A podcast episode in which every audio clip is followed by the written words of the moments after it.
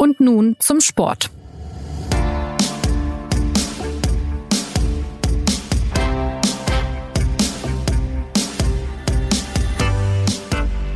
Die letzten Runden sind gefahren. In Abu Dhabi bauen sie den großen Rennzirkus wieder ab und die Formel 1 begibt sich in den Winterschlaf. Mit dem sechsten WM-Titel für Lewis Hamilton endet eine Rennsportsaison, ja, die wieder viel Debattenstoff lieferte und einen Weltmeister, der kaum zu schlagen war.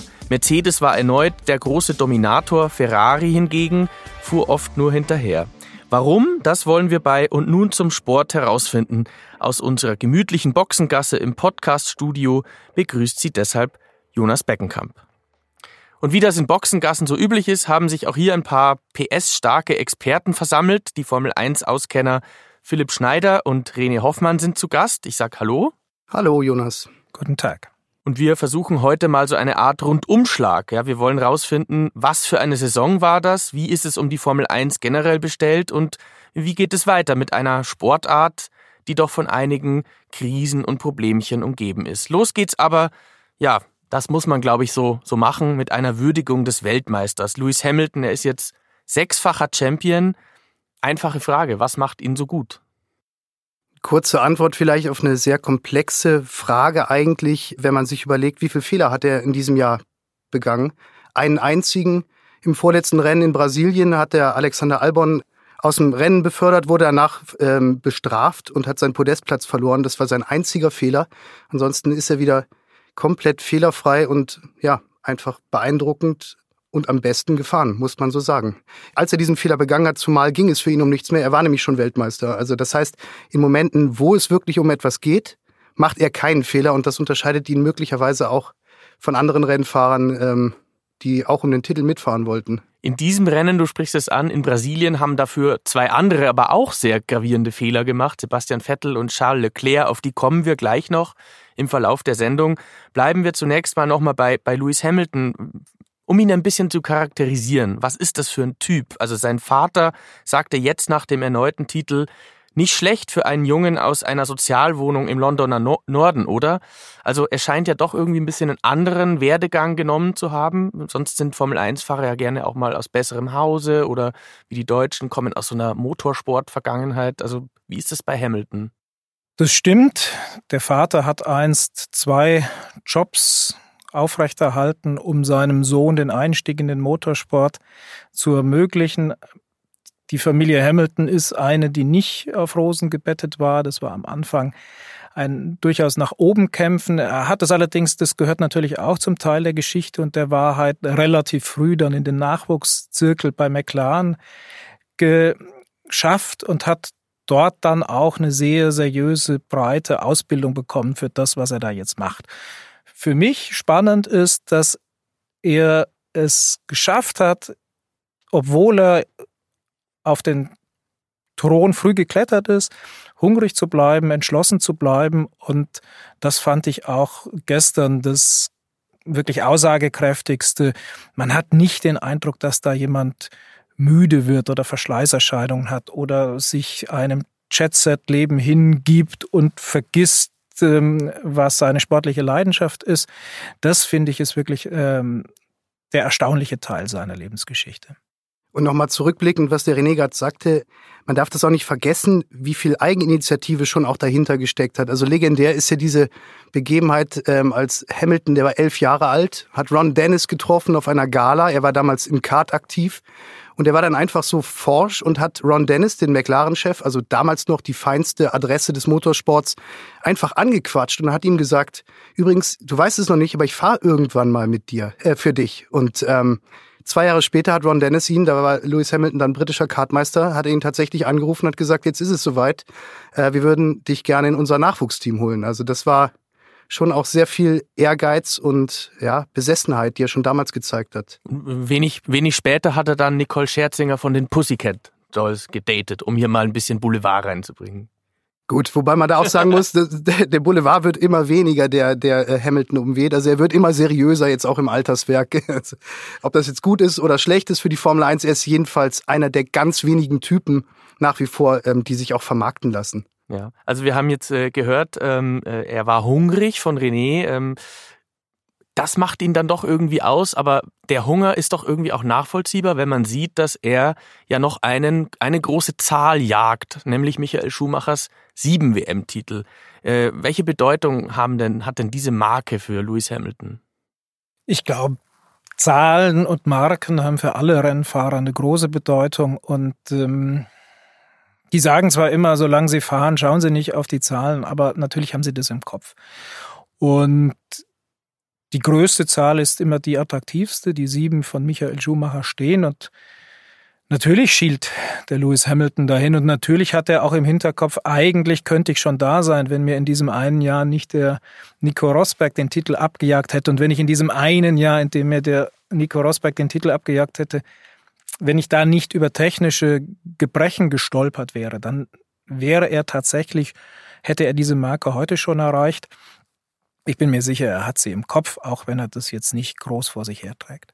Jetzt ist es so, dass man als Laie sich ja äh, ganz oft fragt, ist das jetzt wirklich der beste Fahrer, der größte Fachmann, der, der, der, der beste Visionär im Cockpit oder sitzt er nicht auch im stärksten Auto mit dem stärksten Motor? Wie würdet ihr es beschreiben? Das ist eine, eine ewige Frage, die äh, in anderen Sportarten schon nicht so einfach zu, zu beantworten ist. Ich meine, wer ist größer, Messi oder Pelé? Liegen einfach Generationen dazwischen. Im Motorsport ist es noch schwieriger meines Erachtens nach, weil die, der Sport sich selber viel weiter noch entwickelt hat als zum Beispiel der Fußball. Und ja, es mag sein, dass Hamilton ähm, über die meisten seiner Titel im, in einem überlegenen Auto gewonnen hat. Das trifft allerdings auf Schumacher auch zu, glaube ich. Und es ist insofern auch schwierig irgendwie zu vergleichen, welche Werte zieht man denn heran? Wenn, nimmt man jetzt zum Beispiel Juan Manuel Fangio, der hat 47 Prozent seiner Rennen, hat er gewonnen. Das ist eine Bestmarke, da ist der Hamilton weit davon entfernt. Allerdings ist Fangio auch nur, ich glaube gerade mal, also knapp unter 60 Rennen hat er nur bestritten. Und ähm, Hamilton fährt halt inflationär oft. Also ist, er ist mit Sicherheit jemand, der in diesem hochtechnologischen Zeitalter, das der Motorsport erreicht hat, ist er jemand, der wirklich einfach liefert, also maschinengleich liefert und seine Bestleistung abrufen kann. Und das macht ihn schon einzigartig. Ob er jetzt der mutigste Pilot aller Zeiten ist, weiß ich nicht. Das waren vermutlich die älteren Herrschaften, ähm, als der Motorsport noch gefährlicher war. Die waren möglicherweise mutiger. Also es ist immer die Frage, wie misst man so etwas? Jetzt kann er ja Michael Schumacher nicht nur einholen oder überholen, was die WM-Titel betrifft, denn Lewis Hamilton fährt ja noch ein paar Jahre, davon können wir ausgehen, sondern auch bei den Grand Prix-Siegen. Also ich glaube, es fehlen ihm noch acht Stück oder neun Stück. Dann hat der Schumacher auch da überholt. Er hat, glaube ich, knapp über 90 Grand Prix-Siege. Ja, wäre er denn dann endgültig größer als Schumacher oder gehört da auch dazu, dass man im Ferrari Weltmeister wird? Das hat Schumacher ja geschafft. Das hat im Fall von Michael Schumacher dazu beigetragen, diesen Mythos noch weiter wachsen zu lassen, dass er derjenige gewesen ist, der Ferrari nach zwei Jahrzehnten und gefühlt einer Ewigkeit äh, wachgeküsst hat, wie ein Märchenprinz, ähm, der über die Alpen geritten kam. In der Gesamtschau, glaube ich, äh, wird am Ende bei Lewis Hamilton auch so schon sehr viel stehen bleiben.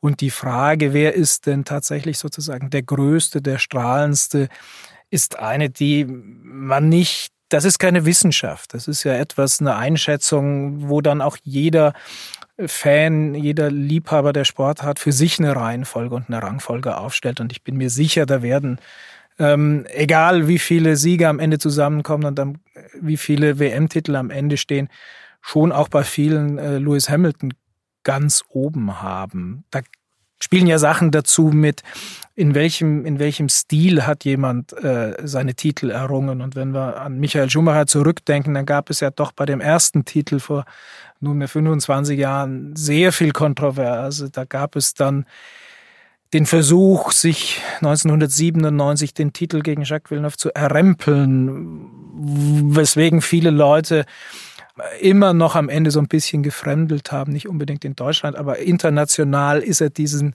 diesen Ruch des, äh, des Skrupellosen nie so ganz losgeworden.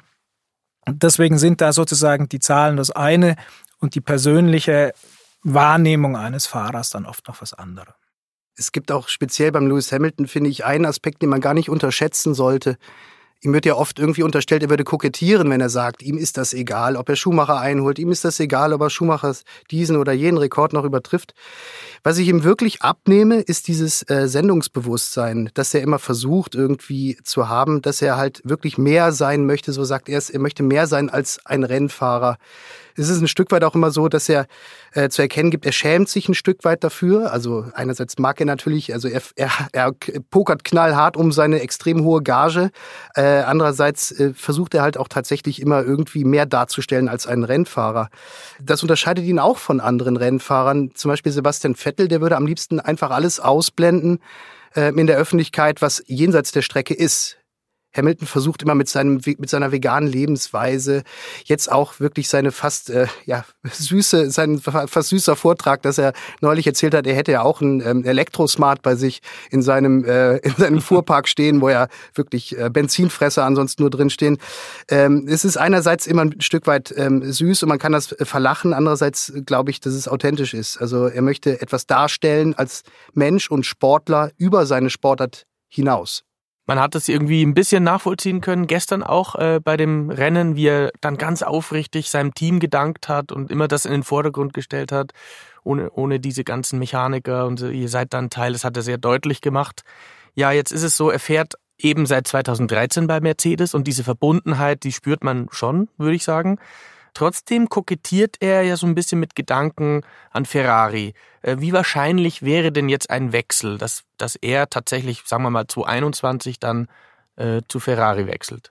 Du hast es selber gesagt, er kokettiert damit. Das ist das eine. Äh, das andere ist, er verhandelt auch natürlich jetzt, selbst wenn er bei Mercedes bleiben sollte, verhandelt er natürlich auch die Gage seines nächsten Vertrages. Und da kokettiert er schon sehr geschickt. Er hat jetzt neulich gesagt, ach, ist das so schade, jetzt habe hab ich doch gerade erst diesen Vertrag ausgehandelt, jetzt muss ich schon wieder den nächsten aushandeln. Das sind geschätzte so 50 Millionen im Jahr, also er, das hört man. Ja, er könnte bei seinem nächsten dann die Schallmauer so durchbrechen, genau. Ähm, die Frage ist also, kommende Saison fährt er für Mercedes, dann läuft sein Vertrag aus und dann gibt es ohnehin einen Riesencut in der Formel 1. Es gibt ein neues ähm, Reglement, das gravierend sich auswirken wird. Und jetzt muss man auch erstmal schauen, fährt Mercedes dann überhaupt noch mit? Das ist gerade alles andere als sicher. Dann ist noch die Frage, fährt Toto Wolf dann noch mit bei Mercedes? Also ist er dann noch der Teamchef? Ähm, es wird, er wird immer wieder in Verbindung gebracht als Nachfolger an der Spitze der Formel 1, ähm, als Fachmann, der er ist. Auszuschließen ist all dies nicht und dann muss Hamilton sowieso gucken, ähm, wo er unterkommt. Also was 2021 ist, in welche Richtung die Formel 1 geht, ob Vettel noch fährt, wo Hamilton fährt, ob Hamilton noch fährt, wo Verstappen fährt, das sind alles offene Fragen. Kommen wir mal von Lewis Hamilton zu Sebastian Vettel, zu Ferrari. Die waren auch ein großes Thema in dieser Saison. Es gilt ja nach wie vor als der große Ritterschlag, im Ferrari-Weltmeister zu werden. Wir haben es gerade schon angesprochen. Genau daran scheitert ja Sebastian Vettel schon seit einigen Jahren. Ähm, woran liegt es genau bei ihm, dass er ähm, dieses Auto dann doch nicht zum WM-Titel führen kann und in diesem Jahr auch wieder nicht? Man hat den Eindruck, wenn man sich die Saison anschaut, die Sebastian Vettel da erlebt hat, dann erinnert mich das in großen Zügen an seine Endphase bei Red Bull. Wenn man da mal zurückschaut, da hatte er unglaubliche Jahre, hat über Jahre hinweg auch alles in Grund und Boden gefahren und dann wurde es am Ende harzig. Dann gab es ein Auto, das hat, das lag seinem Fahrstil nicht mehr so richtig, dann fing er an zu hadern, dann war da plötzlich ein Teamkollege, der, den er vorher klar im Griff gehabt hatte, hinter dem er sich dann irgendwie so einreihen musste und dann gab es ein Gerangel und am Ende hat er die Chance ergriffen und ist zu Ferrari gegangen. Ferrari war auf der einen Seite immer der Fixpunkt, wo er hin wollte aus der Tradition heraus, dass Michael Schumacher das große Vorbild gewesen ist. Auf der anderen Seite war es auch so, dass er in diesem Team, in dem er jahrelang Nestwärme erlebt hatte und in dem sehr viel um ihn herum aufgebaut worden war, sich plötzlich dann irgendwie nicht mehr so ganz heimelig gefühlt hat. Und dann machte so eine Formkurve tatsächlich so einen Knick. Ähm, und so fühle ich mich sehr stark daran erinnert wenn man sich das mal anschaut. Er ist ein großes Talent. Gut, in dem Alter, in dem er ist, verbietet sich fast das Wort Talent zu gebrauchen. Also er ist wirklich ein, er kann was als Rennfahrer, aber was er in der Vergangenheit schon gelegentlich gezeigt hat, ist dieses sich zu arrangieren mit Umständen, die nicht 100% seine sind, das fällt ihm mitunter schwer. Und deswegen finde ich es sehr spannend, wie die Geschichte von Sebastian Vettel in Rot weitergeht.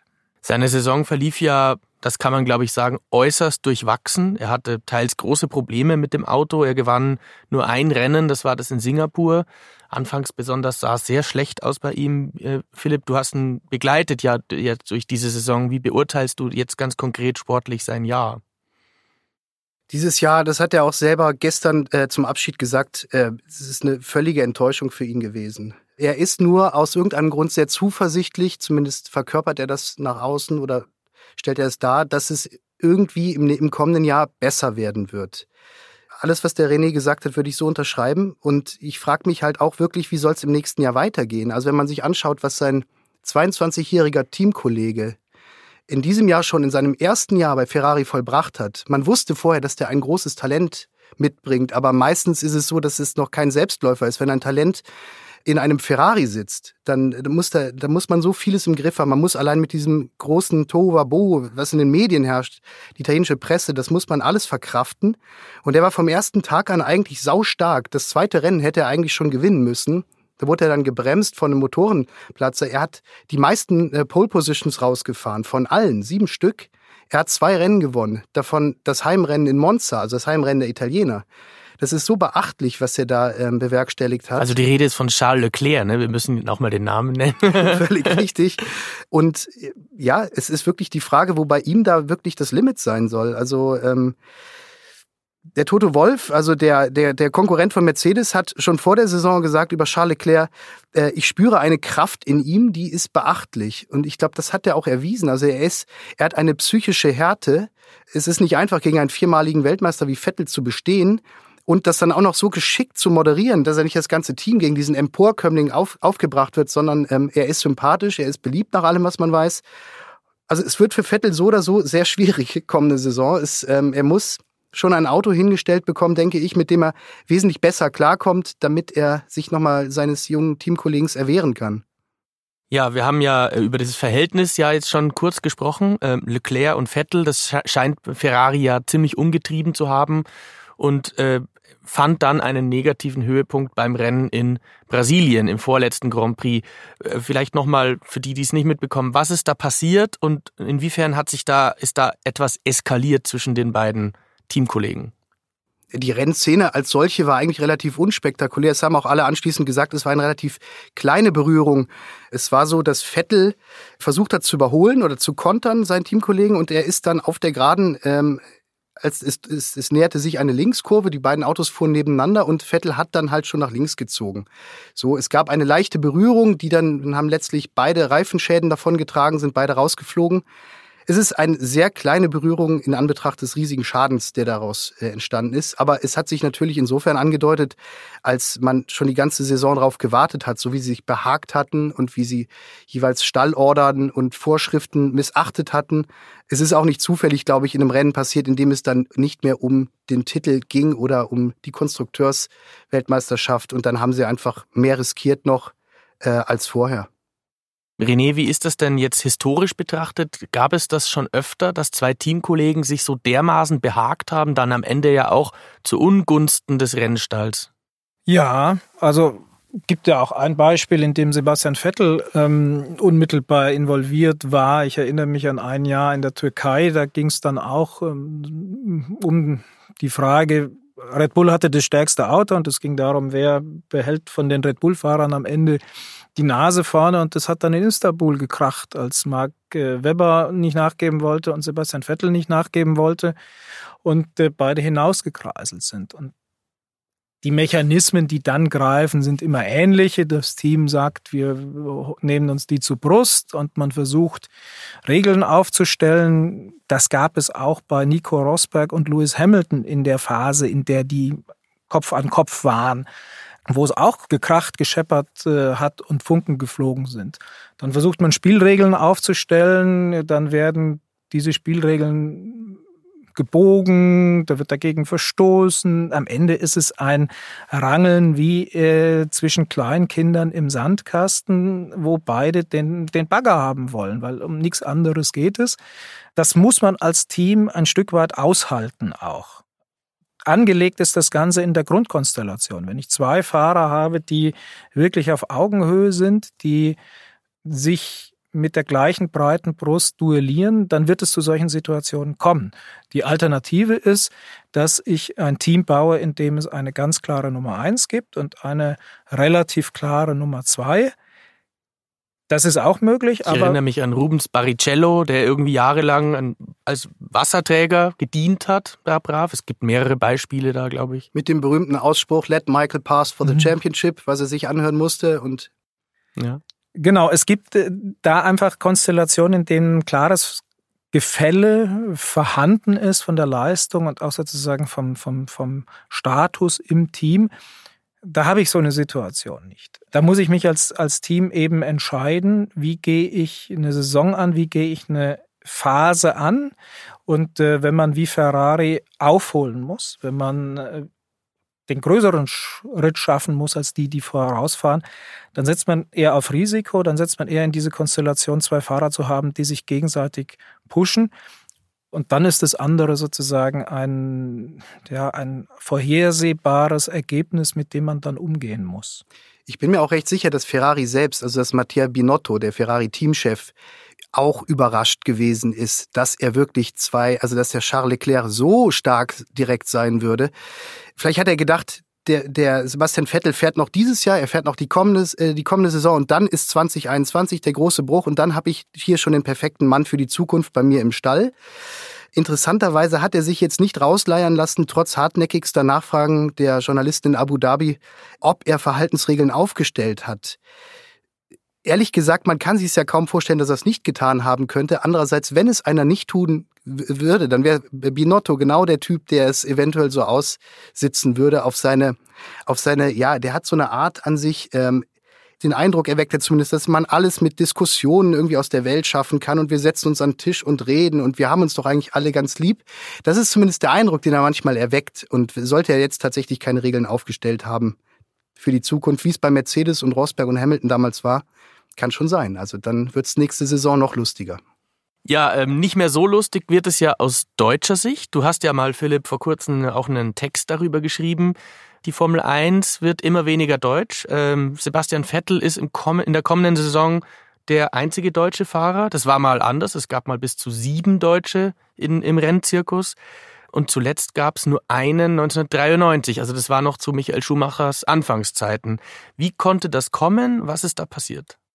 Also eventuell ist es so, dass jetzt ein kleiner Zyklus auch geendet hat. Also wenn man wenn man gesehen hat, was Michael Schumacher ganz völlig allein für eine Euphorie damals ähm, geschaffen hat in Deutschland, viele, die dann nach ihm fuhren, ähm, auch Nico Hülkenberg zum Beispiel, der, der jetzt, letztes, aufhört, ja. der gestern sein vorerst letztes Rennen hatte, also wie er gerne betont, sein vorerst letztes, weil er gern zurückkehren würde und der ist ja auch ein guter Fahrer mag schon sein, dass, dass das jetzt sozusagen das Ende einer Michael Schumacher ähm, Welle ist, die wir gerade erleben. Andererseits lässt sich genauso gut argumentieren, es gibt immer irgendwie auch vielleicht der Zufälligkeit geschuldet. Es gab mal Zeiten, da gab es wenig Franzosen in der Formel 1. Jetzt gibt es gerade wieder unheimlich viele Franzosen in der Formel 1. Äh, wir haben gerade keinen Brasilianer mehr nach dem, nach dem Ende von oder nach dem Abschied von Felipe Massa.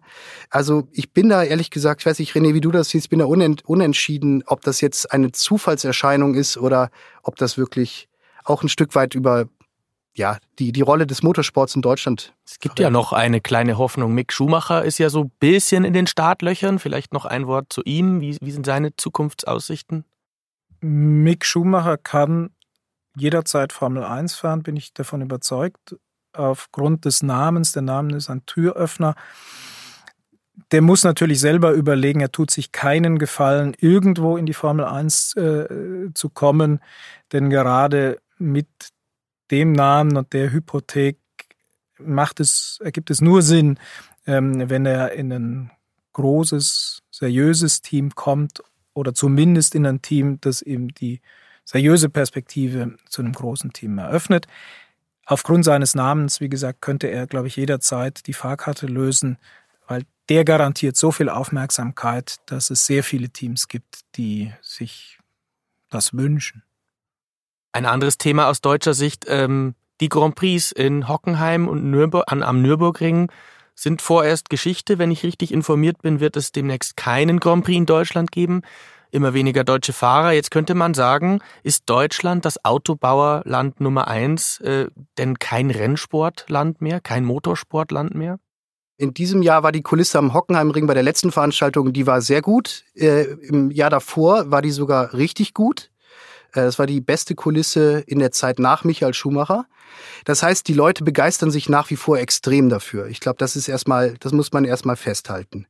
Dann ist die Frage, warum verschwindet so ein Rennen wie Hockenheim aus dem Kalender? Das liegt auch nicht daran, dass die Veranstalter nicht damit zufrieden wären, wie die Stimmung ist am Hockenheimring. Und es hängt auch nicht damit zusammen, dass sie jetzt irgendwie einen Bogen um diesen Markt äh, fahren wollen, sondern es hängt schlicht und ergreifend mit der, ja, mit der Gage zusammen, die Liberty Media, also das amerikanische Unterhaltungsunternehmen, das die Formel 1 erworben hat für, für, für sehr viel Geld, die wollen natürlich einfach auch Erlöse generieren und die zieht es tatsächlich in die Länder, die am meisten Geld zahlen.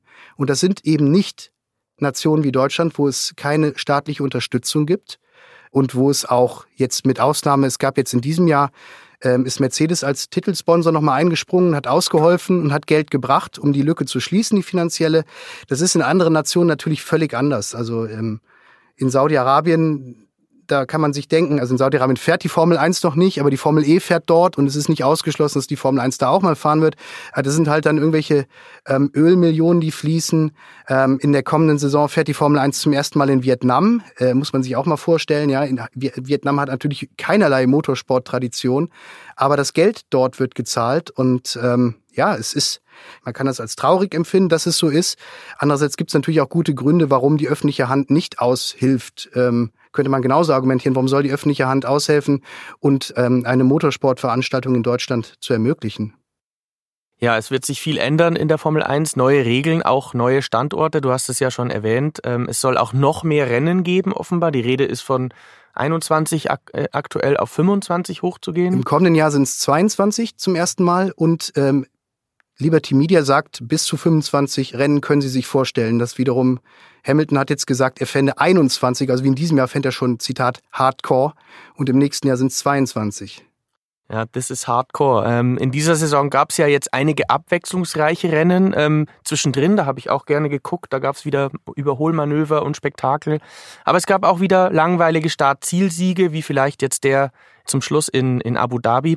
Was fehlt denn der Formel 1 äh, in ihrer derzeitigen Verfassung, um, ja, um langfristig wieder diese große Show zu liefern?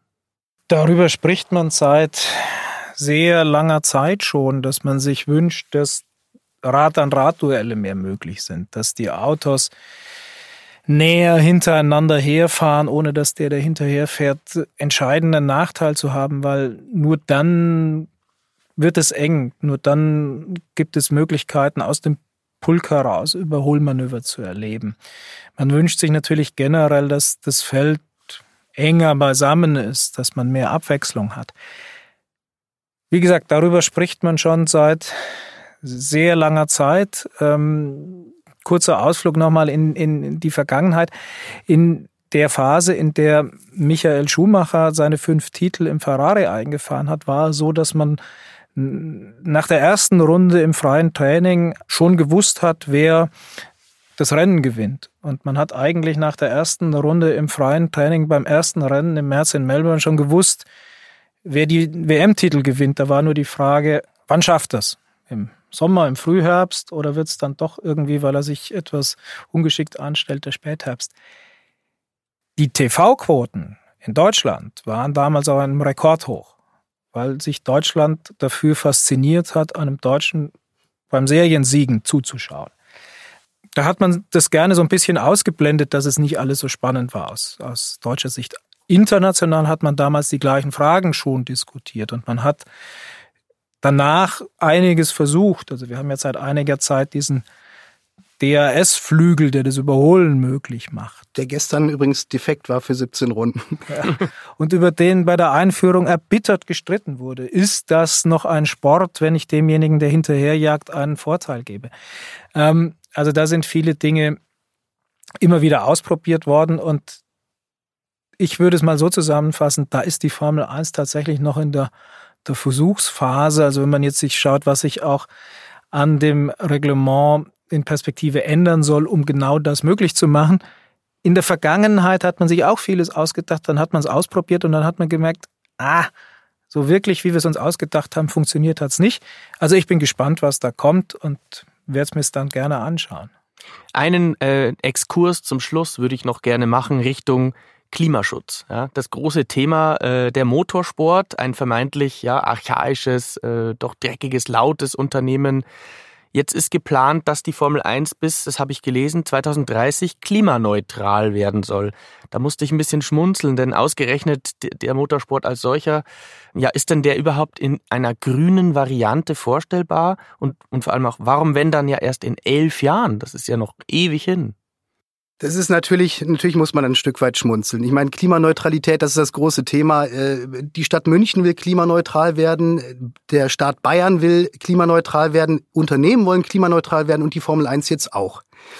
Der Grund, weshalb man bei der Formel 1 schmunzeln muss, ist natürlich, wenn die Stadt München klimaneutral werden möchte, dann versucht sie sozusagen Dinge, die zum Leben dazugehören, wie zum Beispiel Straßenverkehr, möglichst umzugestalten.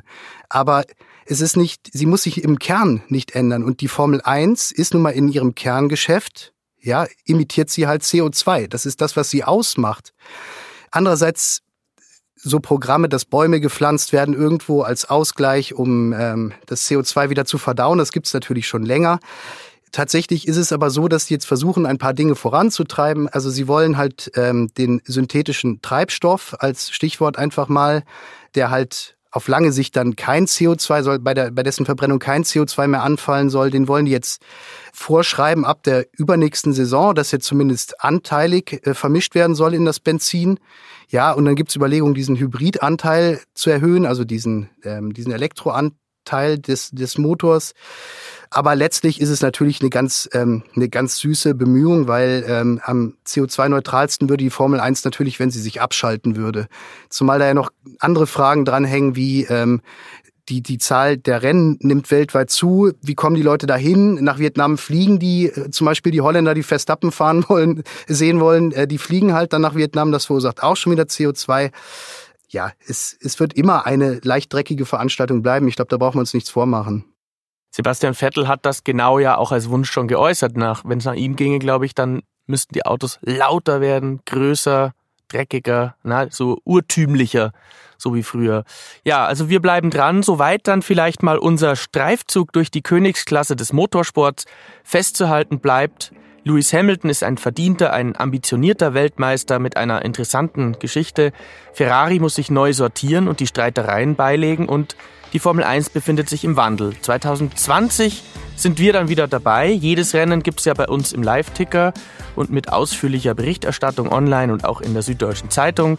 Und ja, wenn nicht der Himmel auf die Erde kracht, dann sind auch René und Philipp wieder dabei, denen an dieser Stelle unser Dank gilt. Ja, schön, dass ihr da wart und gut, dass ihr diesen Sport so einfach und äh, einleuchtend erklären könnt. Ja, wer noch mehr Erklärungen wünscht oder uns Feedback schicken will, der kann das unter podcast.sz.de tun. Wir freuen uns. Bis bald.